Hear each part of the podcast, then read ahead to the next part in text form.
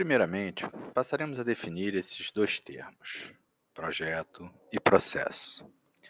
O processo reveste-se um conjunto de procedimentos, tarefas ou etapas. Reveste-se numa sequência continuada de alguma atividade. Podemos apontar alguns tipos de processos. Processos de apoio, eles não entregam valor diretamente ao cliente, tratando-se de produtos não visíveis a este, mas ele é percebido pelo próprio cliente em determinado momento. Podemos exemplificar o setor de contas a pagar de uma empresa. Processo finalístico, que é o produto ou serviço gerado por determinada empresa que atende à solicitação do cliente, por exemplo, atendimento de um pedido. Processo gerencial, que são ações que os gerentes devem executar de forma a subsidiar os processos de negócio. Podemos destacar a definição de metas. O projeto corresponde a um estímulo momentâneo empregado para produzir um serviço ou produto. É a descrição detalhada de algo a ser executado. Quando falamos em projeto, não podemos esquecer de falar do PMBOK, que é um guia com as boas práticas relativas ao gerenciamento de projetos publicado pelo Project Management Institute, o PMI.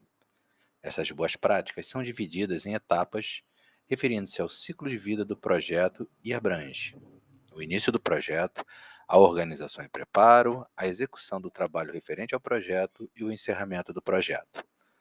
Desta forma, quando projetamos algo, seja um produto ou um serviço, devemos estudar o seu ciclo de vida. Assim, o ciclo de vida de um produto ele é faseado em introdução, que é quando o produto é inserido no mercado, mas ele não tem uma demanda muito alta. Né? Muitas das vezes o cliente ele espera para verificar a aceitação, a qualidade ou aperfeiçoamento do produto. O crescimento, que é quando o produto torna-se competitivo. A maturidade, quando o produto já está bem aceito no mercado e as vendas se estabilizam. A saturação, que ela vem após a estabilização e começa o declínio das vendas. E por fim, o declínio, que é a hora de descontinuá-lo. Outro fator importante é o desenvolvimento do projeto do produto. Não há um rito procedimental padrão, mas apresentaremos duas formas de realizar este desenvolvimento. A primeira, geração e filtragem das ideias, projeto inicial, a análise econômica, o teste do protótipo e o projeto final. Na primeira, uh, ela vem né, do mercado, essa geração e filtragem de ideias, então é o atendimento a uma necessidade do cliente, e ou então a partir de tecnologias existentes e os seus desenvolvimentos. O projeto inicial, que ele resulta num produto competitivo possível ser fabricado por aquela empresa, então é a capacidade da empresa de atender aquele, aquele processo, aquele projeto, digo. A análise econômica, que é uma estimativa da demanda, então aquele produto ele vai agregar algum valor, ele vai trazer é, lucros, né?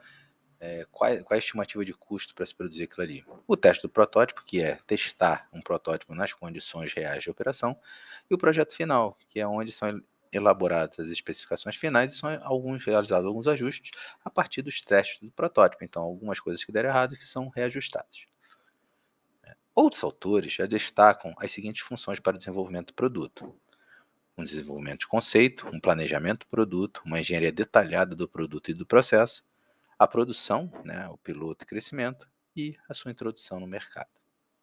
Se a gente verificar, tanto um quanto o outro né, possuem é, procedimentos bastante semelhantes.